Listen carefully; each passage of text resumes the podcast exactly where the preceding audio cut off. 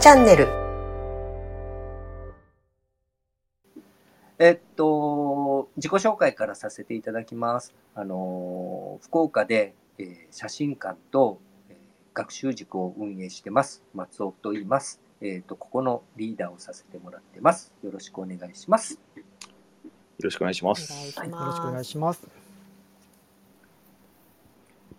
じゃあ、3代目行きましょえ、ちょっと待って、め 今のはめっちゃシンプルすぎません？ちょっと。もうちょっとなんか言いましょうよ。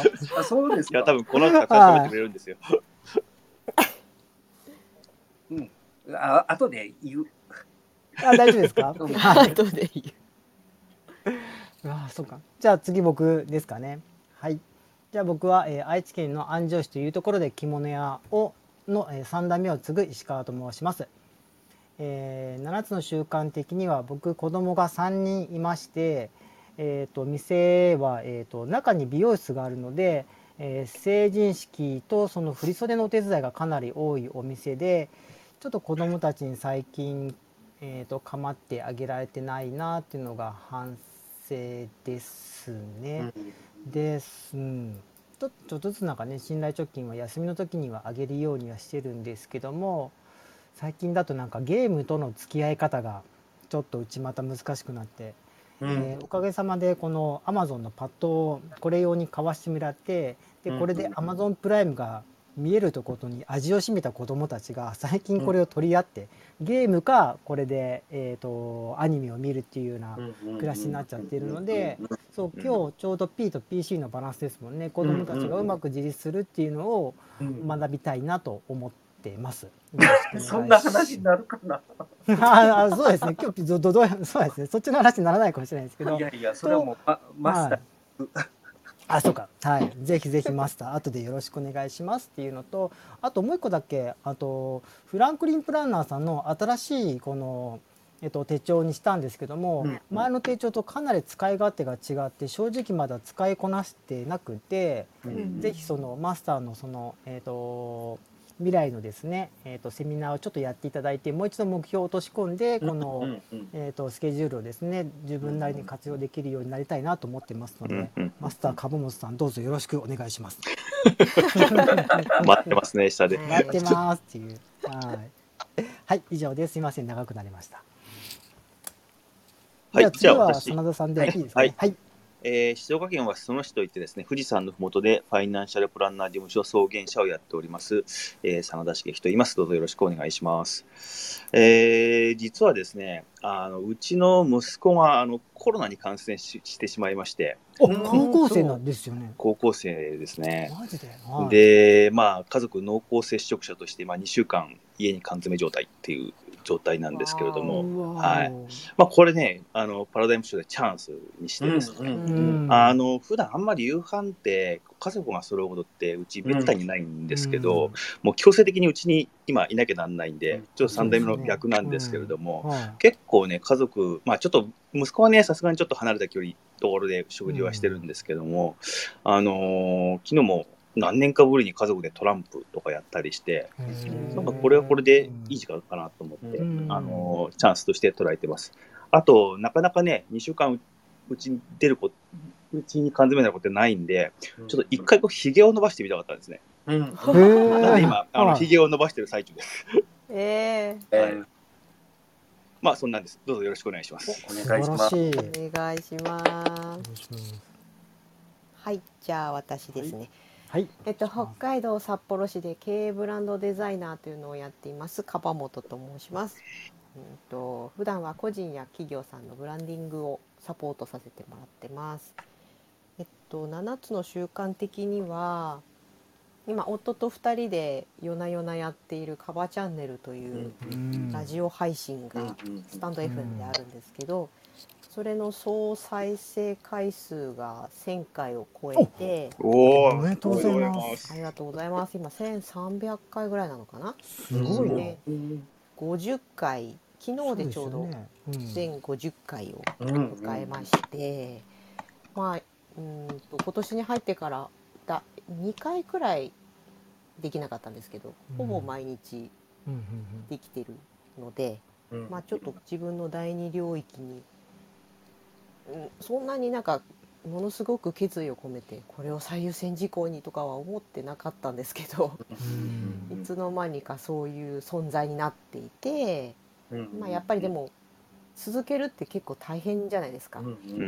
これはやっぱりどっちかがお2人でやってるからうん。どっちかが気乗りしなくてもやるよっていうとうんしょうがない面倒だけどやるかみたいな感じでうんやれるっていうのは大きくて。うんうん、なんか習慣化とか継続するっていうことにパートナーっていうのが有効だなと思っている今日この頃です。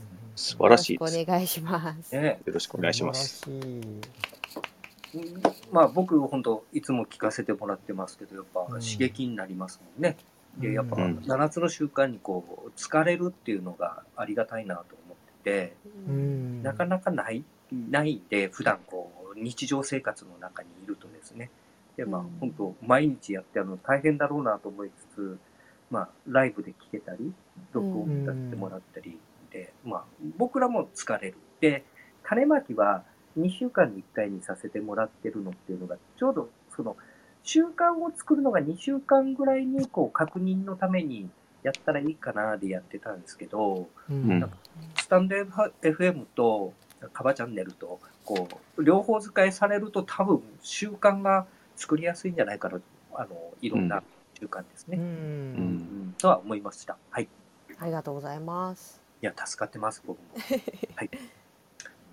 じゃあ、えーっと、タイムスケジュールの発表で、えーっと、8時10分から、えー7つの習慣エピソードで、えー簡約版7つの習慣の P57 から58ページの効果性の定義を今日やります。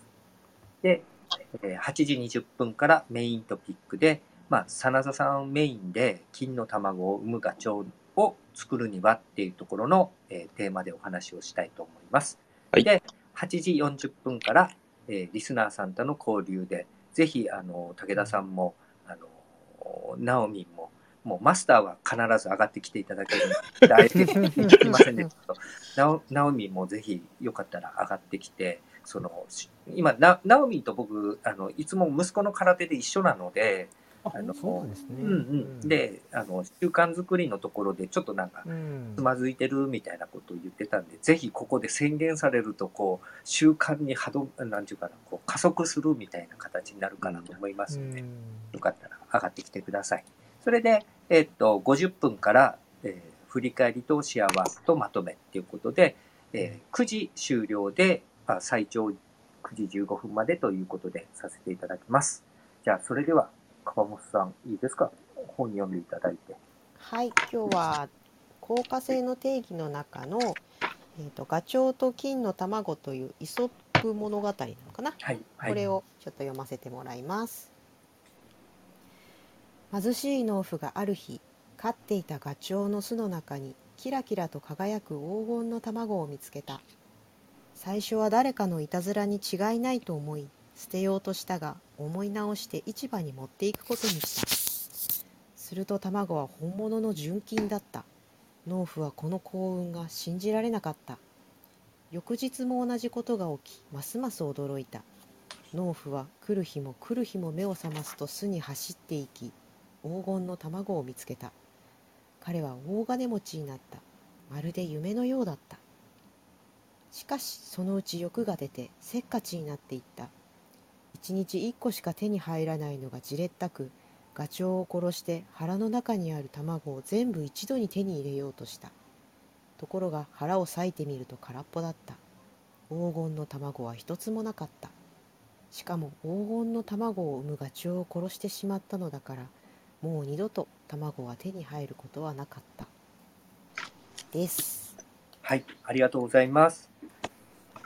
僕、あの、イソップ童話結構、あの、人生のこう、羅針盤にさせてもらってるのがこうあって、それだ、その中でのこの話、すごい好きで、うん。で他にもあの、まあ、うイソップ童話かどうかわからないけど、ウサギと亀の話とか、うん。あの、狼と少年とかもすごい好きで、あの、物語、まあ、狼と少年はちょっと物語と、あ物語というか、みんなが一般的に言われてるちょっと解釈と違う解釈をしてたりはするんですけど、あの、今日ね、みんなでこのガチョウの話をぜひしたいなと思って、えーちょっとテーマに挙げさせていただきました。皆さんちょっと感想を聞かせていただきたいなと思ってます。よろしくお願いします。三代目どうです？あ僕からでいいですか？はいそう僕まあちらっと前回も言ったんですけど基本的にはこんなバカなことするわけないじゃんっていうのが 素直な感想なんですけどもじゃあこれをその金のガチョウを、えー、と自分の身の回りにいてくださる、まあ、家族であったり仕事で一緒に働いてくださっている、えー、と仲間というかあとスタッフさんとかえー、とそういった身の回りの人とかあと自分が日々使っているもの、えー、とそういったものに置き換えた時には案外当てはまるかなと。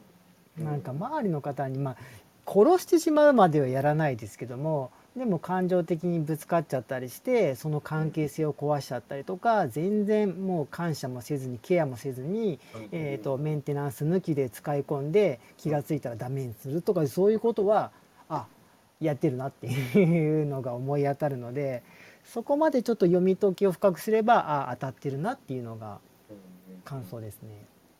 はい、うん。以上です。じゃあ、真田さんいいですか？はい。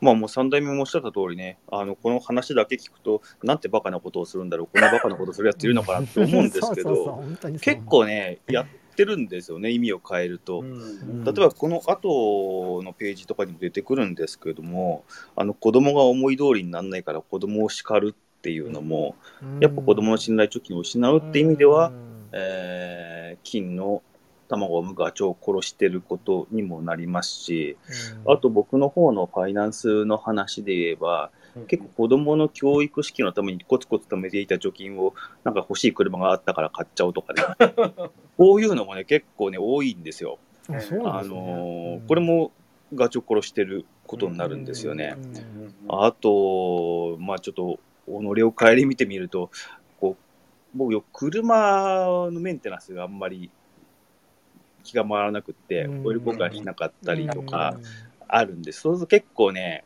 ちょいちょい大きい故障を起こしたりするんで、うん。そこに何十万とかで出てっちゃったりするんでね、うん。ああ、ちゃんとこれは メンテしないとダメだな、うん。あの金のガチョウは大事に育てなきゃいけないだなって、まあ、思い知らされることはありますね。うん。だから、この話は極端にね、書いてありますけど、ちょいちょいやってますよっていううん。のはありますね、やっぱりね。うん。はい、そんなんです。はい。じゃあ、川本さんお願いします。はい。私もまあ本当にそうだなと思うんですけど特に思うのがなんか今この瞬間の楽しみのために、うん。えー暴飲暴食をしてうん。うんダラダラして、うん。うん。結果運動もせず体も弱っていって大病をするみたいな、あ そうしたらもうあの時ダラダラしダラダラっていうかねその場その場限りの快楽を求めてなかったらって、うんいわゆるガチョウを殺しちゃうってことはもう二度と手に入らないっていうことなのでうんそれを人間に例えるとやっぱり健康とか、うんまあ、回復はねするとしても。うんなんかそう失ってから気づく大切さみたいなところもあるんだろうなっていうのが、うん。うん、思いました。うん。はい。確か例えばこの話を、えーっと聞かれてとかあのなんか注意されてあることあります？普段の生活の場面で。僕結構あるんですよ。例えばどんな？にうーんとね例えば僕はねこの話ってこう決断をするときに必ず未来を見るってことが大事だよと教わってるような気がしてて、うん。うん。なんか決断する？例えば物を買うときでもうん。未来のことでちゃんと使ってる自分を想像ができるのかとかっていうこと自体をこうやっぱこう意識しながらまあその7つの習慣の勉強をしてるのでそれができるようにはなってきてるんですけどうん。やっぱこう例えば子供を怒る時もまあ僕はあんまり子供を怒らないんですけどうんあの嫁、やっぱとどめ刺しますもんね。かわいそう、そこまで言わんでも感じで。で、これ、ちゃんとガチョウをイメージして言ってるのかなみたいな感じで。うんでこうなんか例えばスタッフをこうね指導する時もどう言うたらやる気になる叱り方になるのかなとかっていうこと自体をこう考えながらこうまあスペース空けてい一回考えますよね、うこうんカチッとするところとかも。だからまあそういう風な部分でちょっと一回未来をこう覗きに行くっていう習慣がちょっとついてきたっていうのはありますね。なるほどなるほどこの効果性ってところでこれ書かれてるじゃないですか。うんうん。いまいちやっぱりこの効果性ってしっくりこないところがあるんですけども、うんさっきの例えば、えっと、子供が思い通りにならないから叱るっていうのは、これうん。効率なわけですよね。その場がうまく回ればいいって効率重視なんですけど、うん。効果性ってか、よく考えるとあの、し将来に対して効果的かどうかっていうことなんじゃないですかね。あうあん。この行為は将来効果的になってるかっていうことがこう効果性であるないのことかなと思うし、やっぱこれが第二領域なのかもわからないですし、まあそういうことなんじゃないかなっていうふうに思いましたね、今松尾さんの話聞いて。僕の効果性、まあ、ちょっとまたマスターに聞きたいところではあるんですけど、効果性は、えっと、もまあ、別の言い方があるのが、なんか、効率って A か B かどっちかみたいな選択の仕方しちゃうような気がするんですね。うん例えば今最近、あーなかなか難しいなと思うのが、あるリーダーが効率的にかん物事を考える人なんですよ。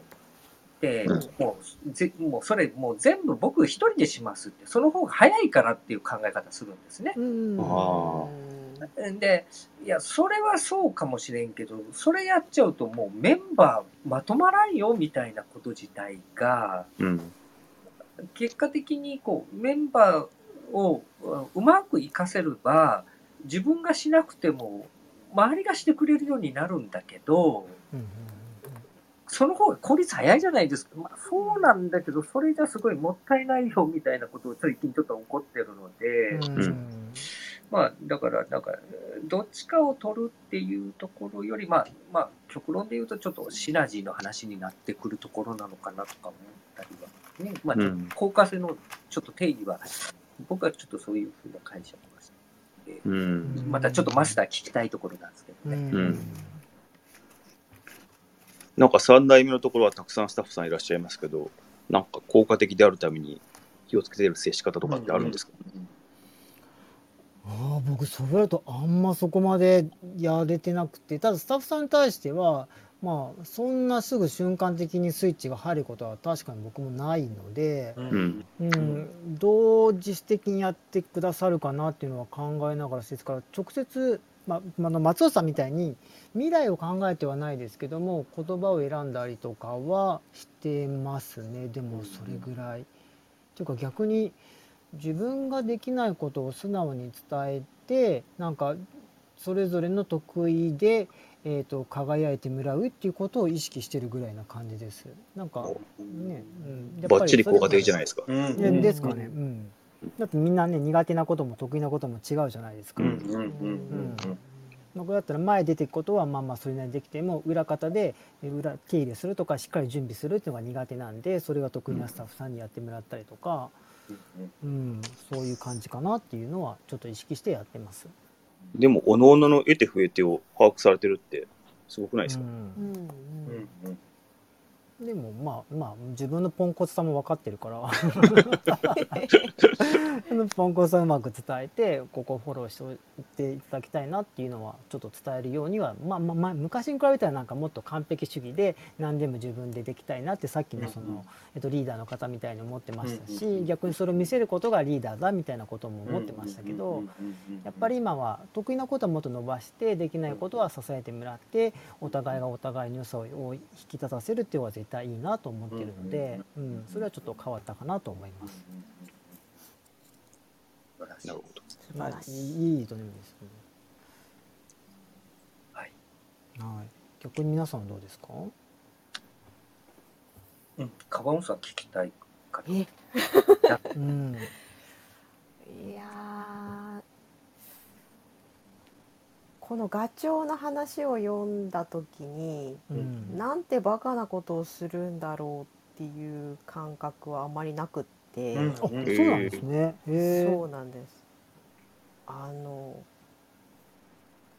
よくひらめいたな逆にってちょっと一瞬思っちゃって。一気にもらえんじゃんみたいな感じですか？そうえあなるほど。お腹の中に卵がいっぱい入っている一気にもらっちゃいたいって思う感覚が分からなかったんですよね。うーん。あー。なんて言ったらいいんだろう。うんうんうん。それは私があまりに物欲がないから 千人倍の。いやでもそれでこのだから話を読んだ時は分からなかったんですけどこうどんどんどんどんこの効果性の定義の後ろに行くに従って、うん。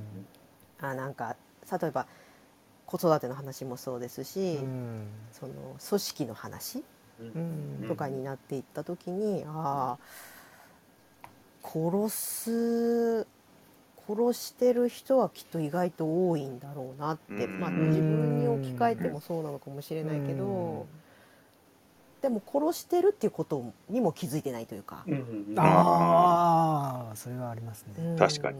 うん。だからまずこのあガチョウこれがガチョウなんじゃないかって気づくこともそうだし、うん。このということはこのガチョウガチョウを殺してはいけないんだからどうしたらいいんだろうとかっていううん。考え方になれる、まあ、いわゆる原則の部分。うん。原則に思いがいくようになるということでやっぱすごい7つの習慣すごいなって思うんですよね。うんうんうんうん、ここれがここに出てくるんだみたいな。うん。しかもうんと習慣の話に入る前の段階というか、うんうんうんうん例えばパラダイムだとか、うんその辺のもう最初の前段として出てくるっていうところがうん。すごいなと思うんですよね。うんなんかうん。ちょっと抽象的にしか感想が言えないんですけど。いやいや。うん。僕今ちょうど読み直してるとこなんで最近ちょっとここ読んでたんで、僕僕なんかか勝手な勘違いでなんかあのなんだっけえっ、と第4の習慣の前の信頼貯金の前で出てくるのかなと思ってたらそこでもまあ出てくるには出てくるんですけど、あ最初にあったんだっていう気づきが今回出たんで。ああそうですよね。うんだからそれぐらいやっぱこの話って大事なんだろうなっていうのはちょっとうん思ったところなんですね。うんなんかちょっと本筋と外れちゃうかもしれないんですけど、この漢訳版のいわゆる第一の習慣に入る前、でうんうん前が一番大事っていうかうんうんうんでもなんか最初なんか皆様の感想とかから始まるじゃないですかそう。そうそううそう。うんでだからなんかスラーっと読み飛ばしたくなってうんからのここの前段が始まっちゃってるから意外とここをさらっとしか読んでない方が多いんじゃないかなって。うん。うん確かに。なんかメインは1からでしょみたいな。長い前書きみたいな感じにうんなってる気がするけどこの部分をしっかりこう腹落ちしてないとん。第一の習慣の主体性のところが入入りにくいんじゃないかなと思います。ちょっと何回か読み込まないとわからないところですようね。んいや、でも知らずに殺しちゃってるってのはしっくりきますね。殺してることに気づいてないっていうのはね。まあスタッフさんで言うとねやめさせていただきますとか辞表を持ってくるみたいなこともまあ、息子とか子供とかはね、まあ、そのやっぱ絆があるからうん。けどやっぱり結構ああお落としてるっていうか、ね、追い込んでるなみたいなことっていうのは多分あるんじゃないかなとう思う。んですけんど、うん。うん。結局 P と PC のバランスなんですよね。そうそうそううん。そうですここ。P と PC ではなくてバランスってついてるところがうんうん。ああうんなるほどそうだなってうん。あのちなみに P と PC を一応説明しておいた方が、あそうですね、そうですよそうですね。ねうん。P が成果とうん。プロダクト時代違うプロダクション。パフォーマンスパフォーマンスなんだったっけ？まあ、成果ですよね。成果。成果。あうん。うん。プロダクションかな。で、えー、とそれが成果を生み出す能力がプロダクションキャパビリティの CPC あプロダクションごめんなさいうん。ガチガチョウの方ですね。ガチョウの方ですね。いわゆるうん。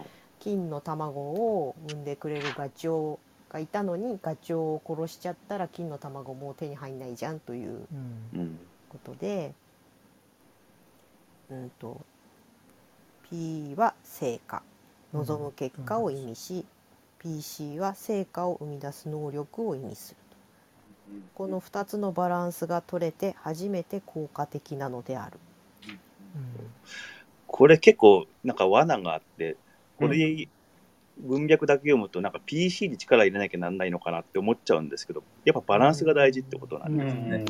ですようね。ん。どうしても PC、PC、PC になっちゃったりするんだけど、うん。じゃあ刈り取りましょうよっていうのは結構忘れちゃったりするんで、うん。この後もね、中でできますけど、健康維持だって言って、1日3時間半もジョギングしてたら、そうそうそ それはちょっと違うでしょになっちゃう。んやっぱりこのバランスって難しいですよね。ううんんまあ、だからまあ意識ですよね。か過剰にこっちに行ってないかな、まあ、PC を大事にしてないかなとか、うん。結果をえらい求めすぎてないかなとか、うん。じゃあちょっと次の話題に持っていきながらはい。行ってもいいですか、どうぞどうぞ。まあ続けれるとは思うんですけどちょっとメイントピックの話でいきたいと思いますけど。はい。はい。えっとえっとまあちょっと皆さんに聞きたいのはちなみにガチョウ持ってますか？と。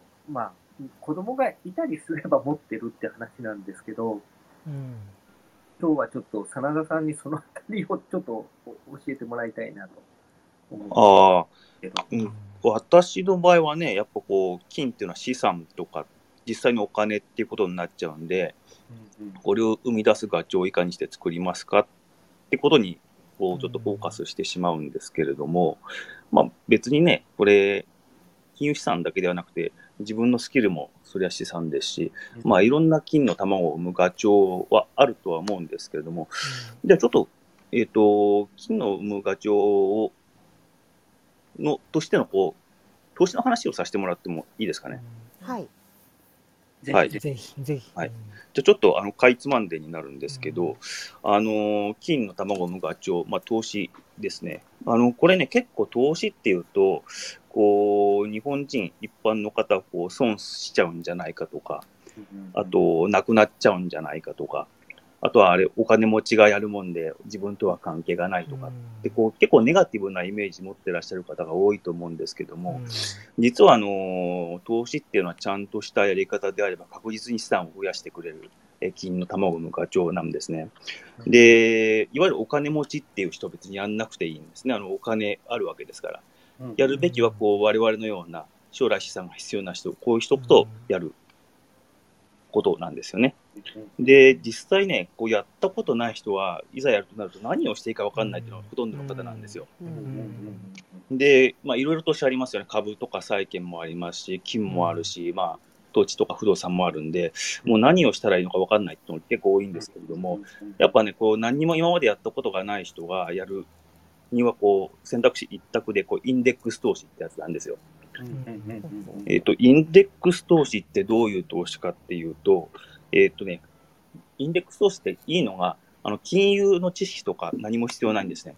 で、あと、最初に投資すべき大きな、こう、えっ、と、元でも必要ないので、簡単に始められるっていうメリットがあるんですね。で、インデックス投資はどういうことかっていうと、えっ、と、これに必要なのは、ただひたすら時間なんですね。で、これちょっと説明したいんですけど、えっ、とね、LINE チャットに一回 SP500 っていう指標の変遷をちょっと投稿してみたいと思うんですが、あ見るかはいな？LINE のオープンチャットは今このクラブハウスのルームの私たちのアイコンの上の方にあるリンクを押していただくと誰でも入れる LINE のグループになってます。もし今お聞きの方で入ってないよっていう方がおられれば、はい、ぜひぜうんひ。入っていただけるとより分かりやすいかなっていう感じですかね。と匿名でも入れますね。うん匿名でも入ります。ここで行くのかな？行きましたかねあ、来ました来ました。はい。あの、世界で一番有名な経済の指標で SP500 っていう指標があるんですね。これどういう指標かっていうと、えっと、アメリカの上位500社の株価の平均を取った、えー推移なんですけど、これ見ていただくとわかるんですけれども、えーっと、左が1970年かな？から2020年までの指標なんですが、あの、上がったり下がったりしながらだんだん上がっていくっていう軌跡を描いてるんですね。で、インデックス投資ってのはどういう投資かっていうと、この折れ線グラフ、チャートっていうんですけど、チャートの上に自分のお金を乗っけるだけの投資なんですよ。この線の上にどっかでポンと乗っけてあげれば、上がったり下がったりしながらだんだん上がっていく、増えていくっていう軌跡を描くので、まあ、こういう投資をしましょうよということなんですね。まあ、例えばなんですけど、えっと、今から約30年前ですね、1990年の時の、えー SP500 の指標が330ドルだったんですね。で、今2022年、約30年経って、今、えっと、3500ドルくらいですかね。ですから、30年前に始めてれば、黙って資産は10倍になってるんですね。うんで、この10年前、えっと、例えば2010年あたりですね、えっと、これはですね、えちょっとリーマンショックが2008年にあって、そこからちょっと回復し始めた時なんですけれども、この時の指標が1257ドルなんですね、SP500 が。ですから10年前に始めてれば、自分の資産今倍になってるんですね。うんで、時間を置けば置くほど、えーこの資産がこの SP500 の推移に沿って上がっていくと。これに乗っかりましょうよ、ここにベットしましょうよっていうのがインデックス投資なんですね。ううんんで、これ、えっ、と、上がったりしながら、上がったり下がったりしながらだんだん上がっていくって軌跡描いていくんですけども、まあ、この先もどうなのかっていう話になるんですが、うんこう、こういう株価をはじめとする、こう、経済指標って何で決まるかっていうと、えー人口と、あと生産効率ですね。あと貨幣供給量で決まるんですね。まあ、一つ目の人口っていうのは、そうですね、あの人口が増えれば、こう経済の担い手が多くなるんで、株価が上がっていくっていう単純なえー構造なんですけど、まあ、日本はね、10年前くらいにも減少に転じちゃいましたけど、アメリカとか全世界で見ると、2100年まで人口って増え続けるんですね。ですから株価も上がり続けると。で、あと、経済、えー、と生産効率という意味では、えーとまあ、これ言わずもがななんですけど、まあ、30年前くらいはパソコンがない時代で、例えば何でしょう、売上伝票を300枚書くのに1日かかってたんですけども、今、売上伝票を300枚書くのに十数分ですかね。うんこれから、えっ、と、IT とか、えっ、と、あと、人工知能とか IoT ですか。これが上がって、えーできてくると、飛躍的にまた生産効率が上がってくるんで、これもやっぱり株価を押し上げる要因ですね。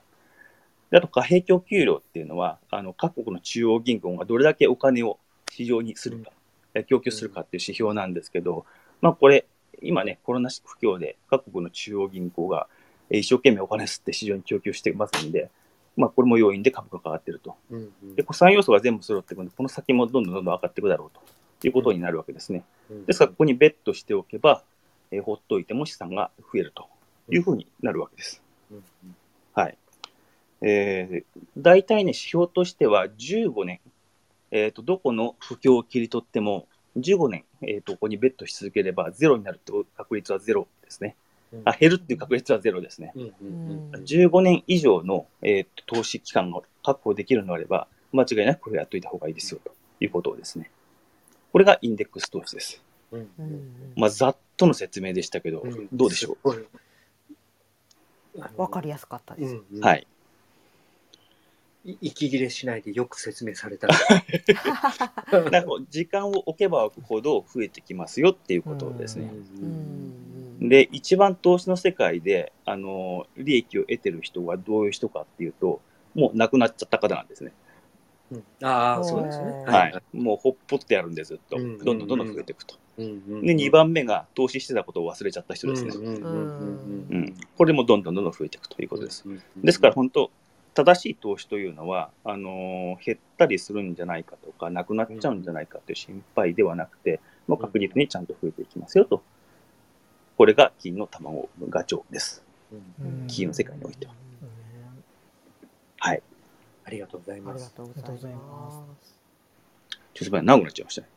いやいやいや、あの、まあ僕はちょっと投資をたまたま7年前からこう、積み立てをやってたり、今ちょっと個別株やってたりするので、あの、実際やっぱ資産を作る部分で、貯金も大事なんだけど、やっぱりこう、投資をするってこと自体も大事だなってやっぱ思ってて、うん。それが、やっぱ気づいたのが足し算から掛け算になるってこと自体で、うんうん。えーあの、やっぱり早く始めないと、あの、ずっと足し算で足していくみたいなところなんだけど、うん複利の力を使うっていうこと自体で、まあ、例えば、まあ、ガチョウの話に例えると、ガチョウを増やしていけば卵を産む、あの、なんていうかな、えー個数は増えますよね。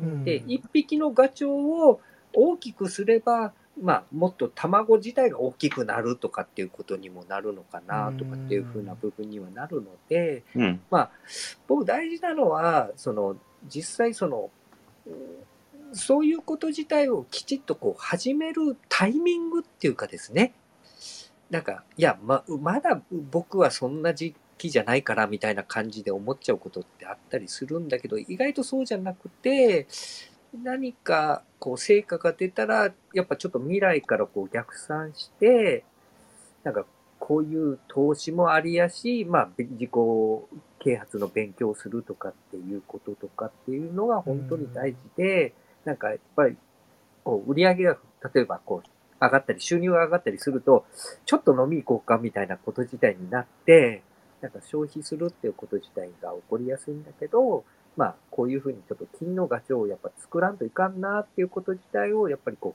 う意識するっていうのが大事かなって。特に50歳になるとそれをちょっと感じるっていうところで、ぜひ30代の方たちには、ぜひガチョウを持ってないとちょっと厳しいかなーって。う。ん。逆に手遅れってことはないんですか？うん。え？え？手遅れ。どこ？どこは？いつが？あのとそういう投資を始めるのにあ例えばあのー自分が今65歳でう。なん70歳に引退しようっていう方はちょっとやんない方がいいですね。ううんん。あのー、5年後に下がっちゃってるかもしれないので、うんあまあ10年程度、できれば15年、えー時間のある方は確実にやるべきですね。で、これね、やっぱりやろうかやらないか迷ってる間にもどんどん時間って浪費されていくので、ううんんうんやっぱりやるのであれば早めの方がいいでしょうね。なんか武田さんが手を挙げてらっしゃる感じですか？ちょっと40分まで待ってみようか。あ、そうです。うんはいちょっと武田さんごめんなさい。40分まで待ってもらっていいですか？ごめんなさい。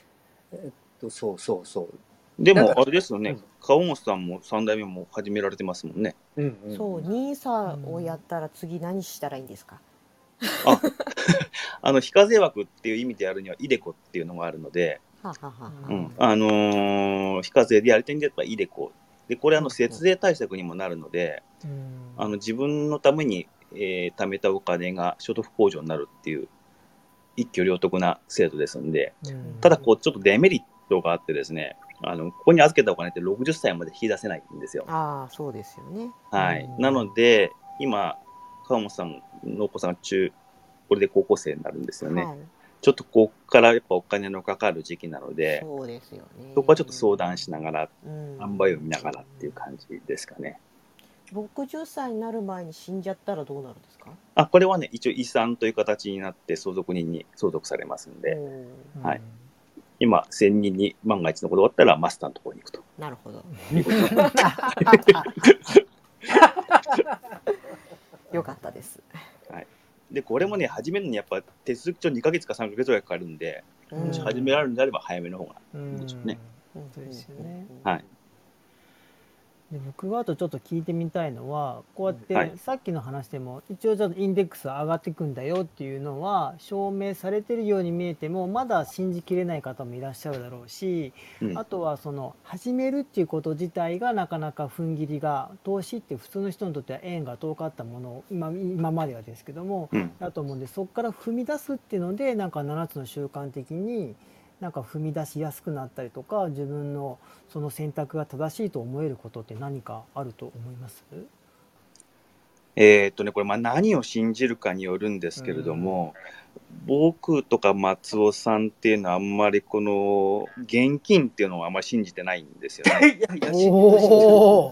来ましたね。来た来た来た来た。うん。インフレにどうせ触れていくのあ、で、あの今ある預貯金はどんどん価値が減っていきますよ。そうそうですよね。で、投資によってこの価値をかけなきゃなりませんよいう立場に立ってるんで、いやいや、現金こそが全てだよってやっぱおっしゃる方には別にそれを否定しようとは思わないんですけれども、まあ、これでやっぱ何を信じられるかっていうとこなんでしょうね。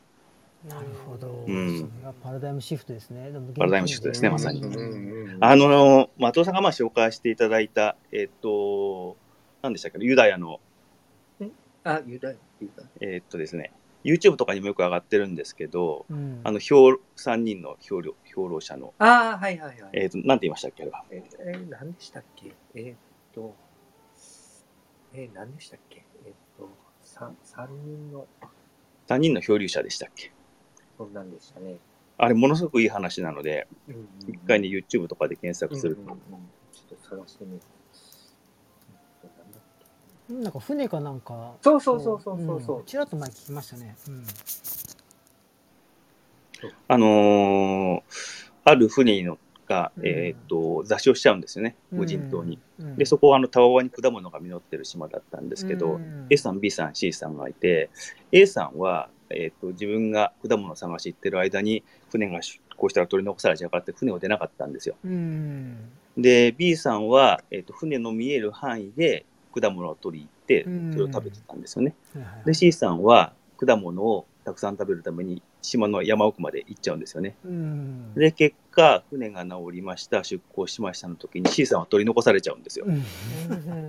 で、A さんは、えーそこで、えー栄養補給をしなかったんで、うん船の中で餓死しちゃうんですよね。で、B さんだけが生き残ったっていう。からつまり適当、適当なリスクを取って生き延びましょうよっていう話なんですけど、はいなるほど。うん何もリスクを取んないと死んじゃうし、取りすぎても死んじゃうしっていうことですね。うん適度なインデックスうん。インデックスとしては本当にね、この適度なリスクなんですよねうん。生きていくための。なるほど今ちょっと調べた、調べました。えっと、何パーセント3人の乗客っていうあそうそうそうそうです。うんはい。この話多分終わらんような気がするので、うんちょっと今度、あの、武田さん、ちょっともし手を挙げていただけてたら、上がってきてもらっていいですか ?40 分になったら。うんうんもう一回上げていただいて。うんうんもし、ナオも上がったら、どうぞ。上がってきていただいてます。いいですかうんうんうんあれこんばんは。あこんばんはこんばんは。あ、こんばんは。よろしくお願いします。お願いしお願いしますよろしく、よろしくお願いします。すいません。さっき、あの、なんか、あの、意図的に手を挙げたんじゃなくて、なんか押しちゃったみたいですいません。あそうですねすごく喋りたいのかと思いました。う んいやいや、違う、違う。あ、でも、はい、あのーいつも、真田さんのあの、なんだろう、投資の話とかはすごく楽しく聞いてます。ありがとうございます。ええで、あの、あれでした。えーっと、先、先週かな？あのー国内の株式は全部売っ払って、全部 SP500 に、あ、すごい。振りましたね。はい。全部、全部入れましたね。はい。あのーバフェット太郎さんの話とか、あの、厚切りジェイションさんの話とかを聞いて、本出しましたからね。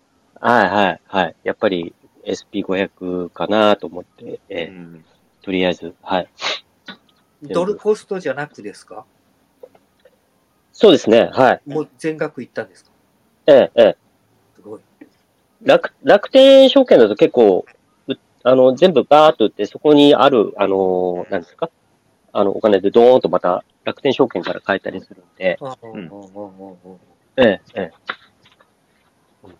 そう、まあやっぱあのある程度、まとまったお金のある方は、もう時間を稼ぐって意味でも、どんといった方がいいんですよね。うん、うん。うん今、うん、やっぱり今、うん、貯金しても、やっぱりね、全然利子もつかないですし、うん、うん、うん。素晴らしい。まあ、で、たうんただちょっと気をつけておかないといけないのが、やっぱ今からちょっと株価が今年1年上がるんじゃないかなとは思ってるので、こうい一気にこう突っ込むよりは少しこう分けて入れられた方がいいかなっていう気もするんですけどね。ああ、うん。うん。お正月、お正月から今年上がっていったんで、このまま行くのかなと思ったら、どんどん下がって、今もう下がっていってるような状態なんで、うん。うんうん、まだちょっとまだ下がるだろうなと思ってるけど、まあそういう部分ではちょっとギャンブルにならない程度には気をつけていただきたいなと思います。そうですね。うん。まあ、一時ちょっと下がるかもしれないけど、まあ、5年、10年上位ならまあまあまあまあまあまあまあ、確実にね、上がってきますんでう。ううんだから、そこでこう精神的にこうもメンタルが持てるかどうかですよね。そうですね。そうです。確かにそうですね。うんうんうん。例えば僕で言うと今、お正月ぐらいから50万下げてますもんね。で、やっぱまあ僕はそのプラスなので、メンタルは維持できてるけど、で、まあコロナの時に80万マイナスだったんですね、僕は。うん。うん。で、まあ一回その80万経験してるから、今回今50万マイナスでも、まあまだなんともないわけですよね。うん。うん。でも80万の時はやっぱりどうするんかなみたいな形にはなるので、うん。うんで、まあ、結果的にコロナの時には戻ってきたっていうところがあるのであれなんですけどそうですね。時間が経てばね。うんで、ね、皆さんみたいに個人事業の人が会社経営されてるうん人がいいのは、こう定年がないっていうのが一番いいですね。そうですね。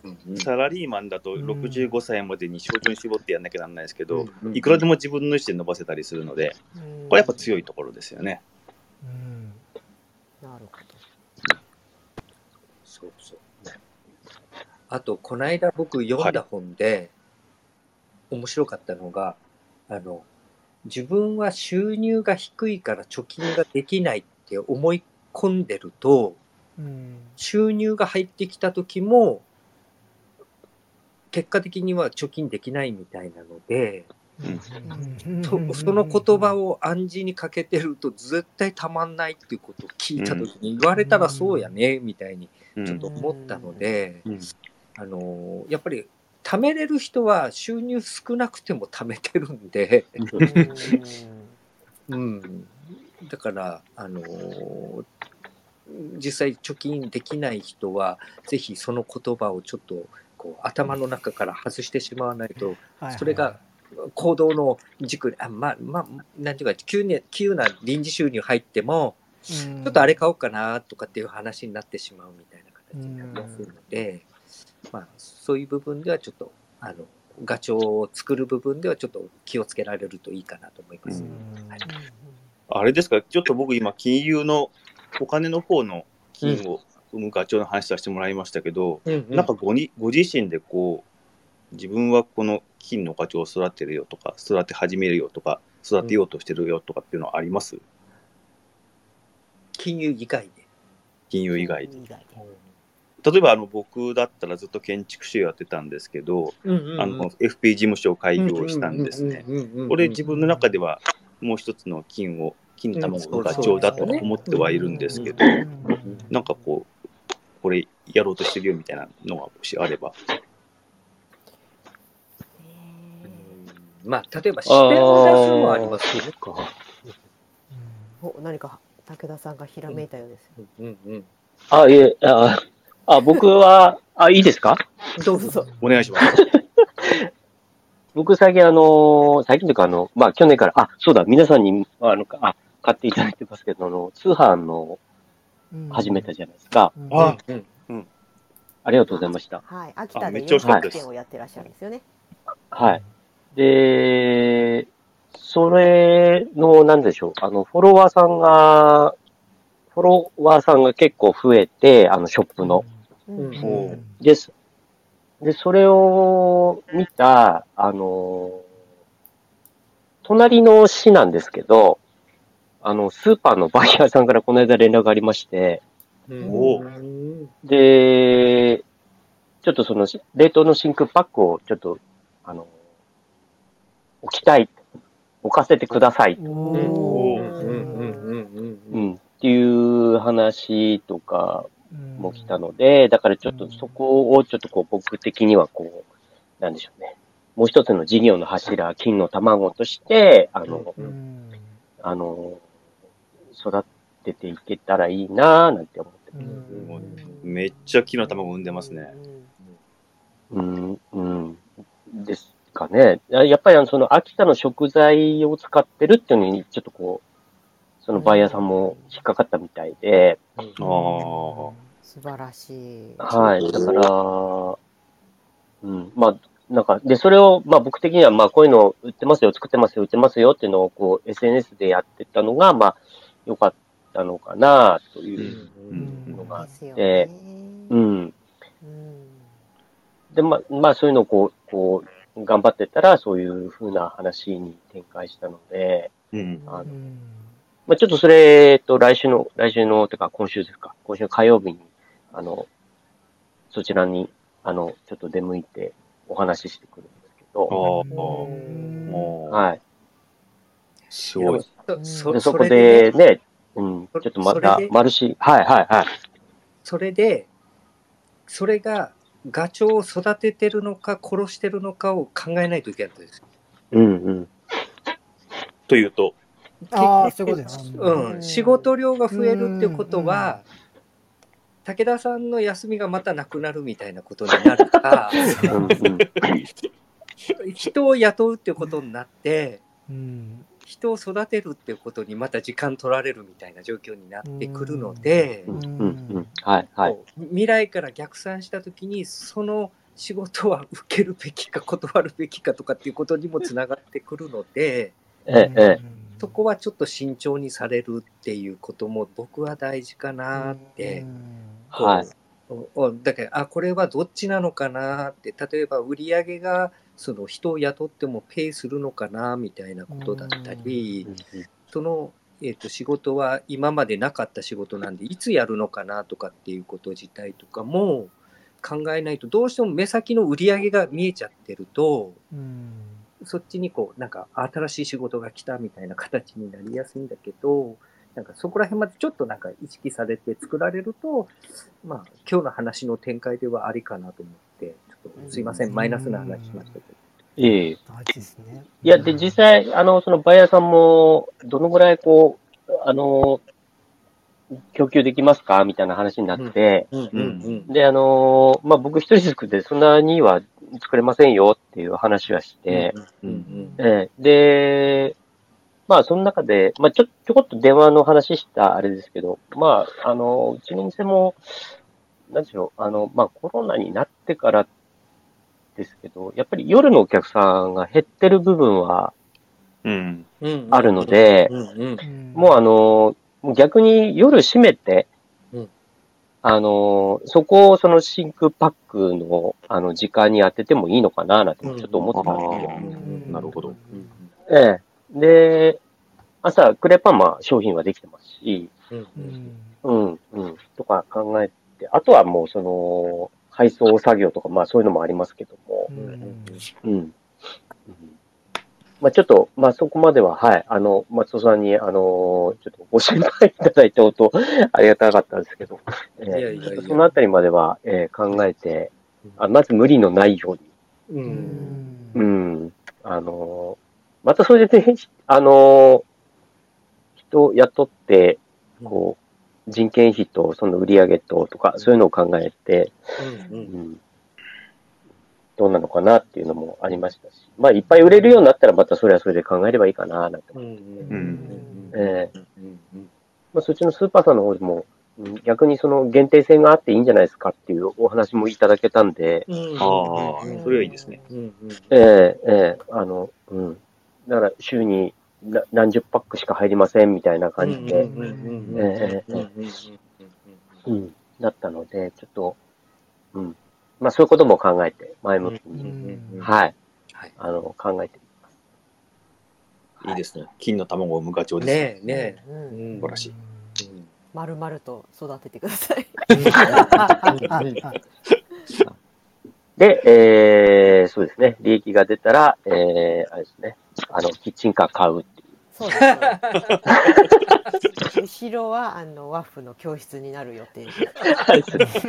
で、えっ、と、真田さんとこと、三代目のとこと、松尾さんのとこに回るっていう。うんいいですねはいええう楽しみにち雪ないんで大丈夫ですよ。じゃあ、その総帥に上がってきてもらえますか？ん？マスターに上がってきてもらえあますか？そうですね、そうですね、はいマスターに。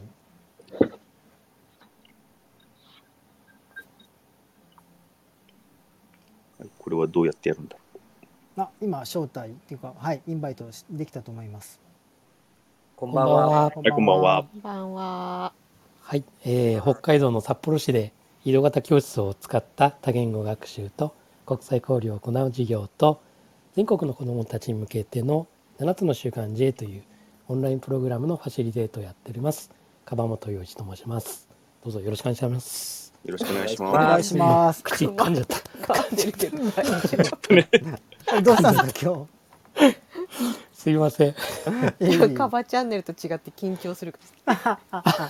そうよね、そうよね。そうですね。はい。いうん。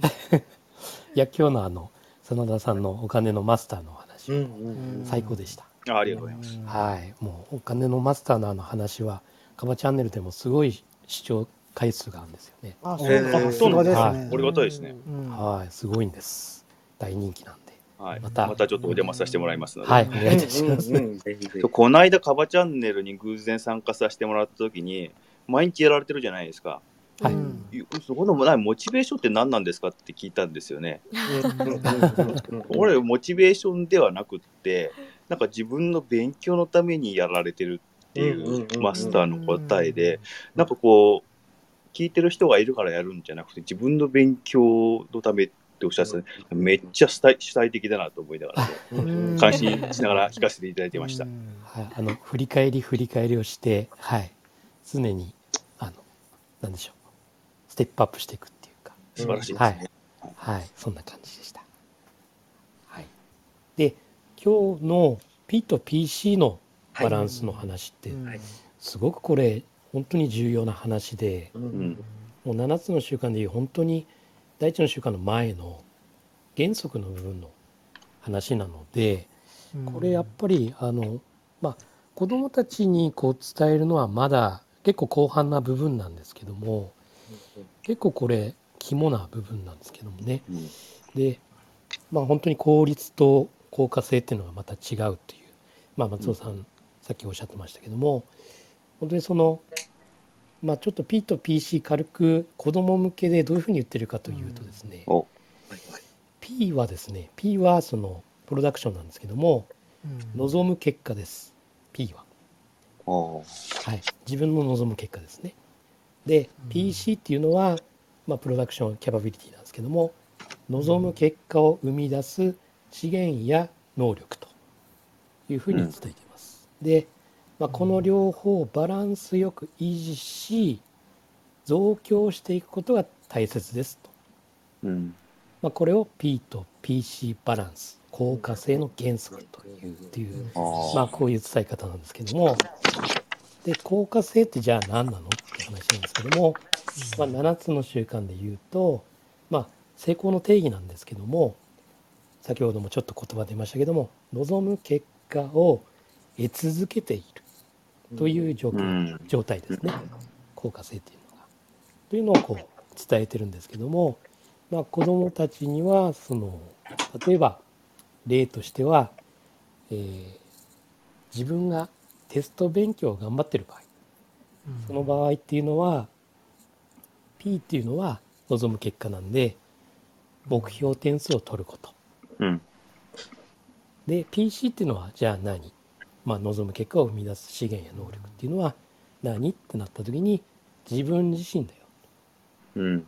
要は知識の理解とか定着度とかあとは自分の健康だとか、うん。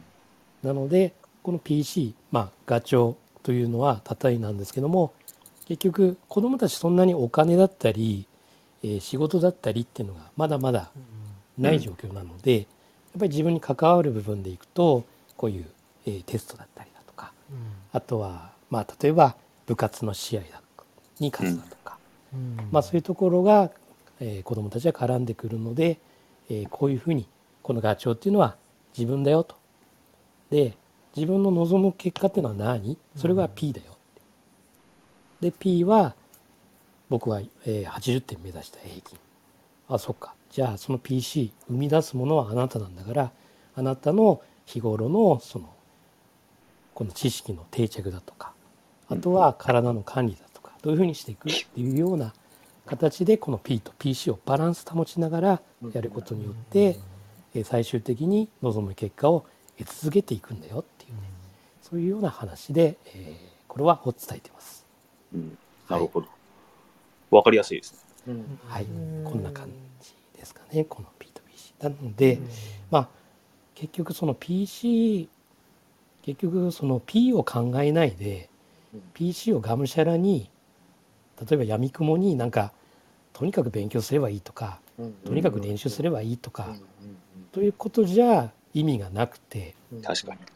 しっかりこの望む結果 P を定めてそれに対して自分、えーどういうふうに動こうかどういうふうに考えていこうかそういうふうにしていくもんだよこれがバランスだからねっていうふうに、うんうん、はいバランスですね。そうですね、うんはいこれがあって初めてその望む結果が得続けられるというそういう習慣づけというふうにつながっていくよっていう話をしてます。はい得続けるってのはミソですね。うんそうなんです。うん居続けることなんです。この成功っていうのは。はい。いや私の周りの勉強ばっかしてて刈り刈り取りを全然してない人がいますもんね。そうですね。いつそれ回収するのっていうね。そうです。そうです何のためにっていうところありますよね。はい。ありがとうございます。はい。ありがとうございます。では時間も時間なんではーい。まとめてもらいましょうか3代目ずーっと喋りっぱなしやけどあいえいえ。まとめ？うんうん。でも今日そうですね。今日のまとめうん。基本的にはその P と PC のバランス。個人的にはこの P と PC っていう言葉をちょっともう少し日本語化してほしいというかなんかカボンさんもカバチャンネルでおっしゃってますけども PC って言われるとパソコンしか確かに素出てこないですよね。うんうん、それは絶対あるのでもうちょっと P ですたださっきの、うん、とお子さんにあの7つの J で伝えるのは望む成果結果ですよね。それはすごいなんかうん P としては分かりやすいかなと思うので望む成果結果を、えー、と自分の自分を、えっとですね、身につける能力をどんどんどんどん育て上げていくのともう一個の気づきはさっきのバランスですよね。ううんん。僕も鎌田さんに確かにあこれはバランス。僕も本当 P と PC でその P を上げるために PC をどう育て上げるかみたいなことばっかり考えてたので、うん。でも実際1日24時間働けんし という話ですし、うん。なんかねで多分そうやって無理をして目の前のことを追っていくことによって PC 自体を壊しちゃうよっていうのがこの教えかなっていう気もしますので、はい、さっきのね武田さんの話でもすごい一瞬このはすごいいい話に見えてもちゃんと自分でしっかり考えて終わりを思い描いてないとかえって目先のことだけで壊しちゃう自分の体という一番最大の PC を壊しちゃっちゃダメなので、ううんんそのバランスだなっていうのが今日のすごい深い学びでしたね。はい確かに。あとはそれプラス砂田さんの話でその始めるタイミングいくら、えっと、考えても実際行動しないと意味がないので、うん今日のた今日の話をまとめると成功はタイミングとその PC のバランスであるっていうそこかなっていう感じですね。それが今日の僕の学びです。はい毎回毎回素晴らしいですね。ええとんでもないですよ。はい。これがもうちょっとうまくできるといいんですけど。いやはいやすごいすごい。はい。ここだけ聞いてもいいですね。ね。ここはカットしないようにしますね。ああありがとうございます。笑っちゃう。はい。でもそこですよね。で今日のこの学びをもう本当にいいなってことを思っても、えっ、とそれを実際に行動しないとダメなので、僕自身もそうなんですけども、この振り返りシート等々使ってもらって見える化して、本当日々日々。えー、と実践ですよね毎日ちょっとずつでいいから薄紙を重ねるようにってこの実践をしていきたいなと思っていますのでまたこれも、えー、と毎月2回ですね、えー、と第2の日曜日と第4の日曜日でそれぞれやってきやってきますので、えー、とぜひですね、えー、とこれからもご一緒くださると嬉しいです。はい、はい、ありがとうございます。ありがとうございます。で最後松尾さんはい。はいお願いします。それでですね、えっと、じ次回、ちょっとフライング的なんですけど、はいメイントピックで、ちょっと僕、上げたいテーマがあるんですよ。はいはいなんでしょう？ちょっとよ予告的に言ってもいいですか？はいはい。はい。なぜ今7つの習慣なのかっていうのをちょっとやってみたいなと思ってて、で、もう30年も前の話っていうか本なんですよ。うんで、今、ちょうどタイミング的に来てるなと僕は思ってまして、うんその話をちょっとさせてもらいたいなっていうところで、うんまたマスターにもどうですかねみたいな。うん 僕は今こう見えてるんですけど、みたいな感じおーしてもいいかなと。で、まあ知っとかれるとね、うん本当にこう、多分皆さんも30年前の本とは思わないで多分今学んでるんじゃないかなと思うので、うんうんうん。うん、ちょっとやりたいな。で、もう一つちょっと、えっ、と、いつかやりたいのが、7つの習慣とワクワク系っていうところのなんか、うん話がさせていただけないかなっていうところもちょっとあって、ちょっとリンクするとこすごい多いので、うん。ちょっとやりたいなと思ってますんで、まあ次回はちょっと30年前の本がなぜ今っていうところで、ちょっとお話を皆さんとやりたいなと思ってますんで、は深い話になりそうですね。い。はいうんいいですね面白そうで、エピソードはすいません、どなたかまた出してもらってもいいですか？はい。はいはいわかりました次回は2月13ですか？えーっと、そうですよね。はい。2月13はい日、ね。3週枠かあ、そっか、6日、あ、そう、第2、第4です、ね。ああそうですねうん。はい。じゃあ、今度2月13日にまたお会いしましょう。はい、ありがとうございます。それと、あの、なんか、カバチャンネルを真似するので申し訳ないんですけど、最後になんか締めの挨拶をなんか、よかったら3週間で考えていただければと思います。あプレッシャーですねいいですね。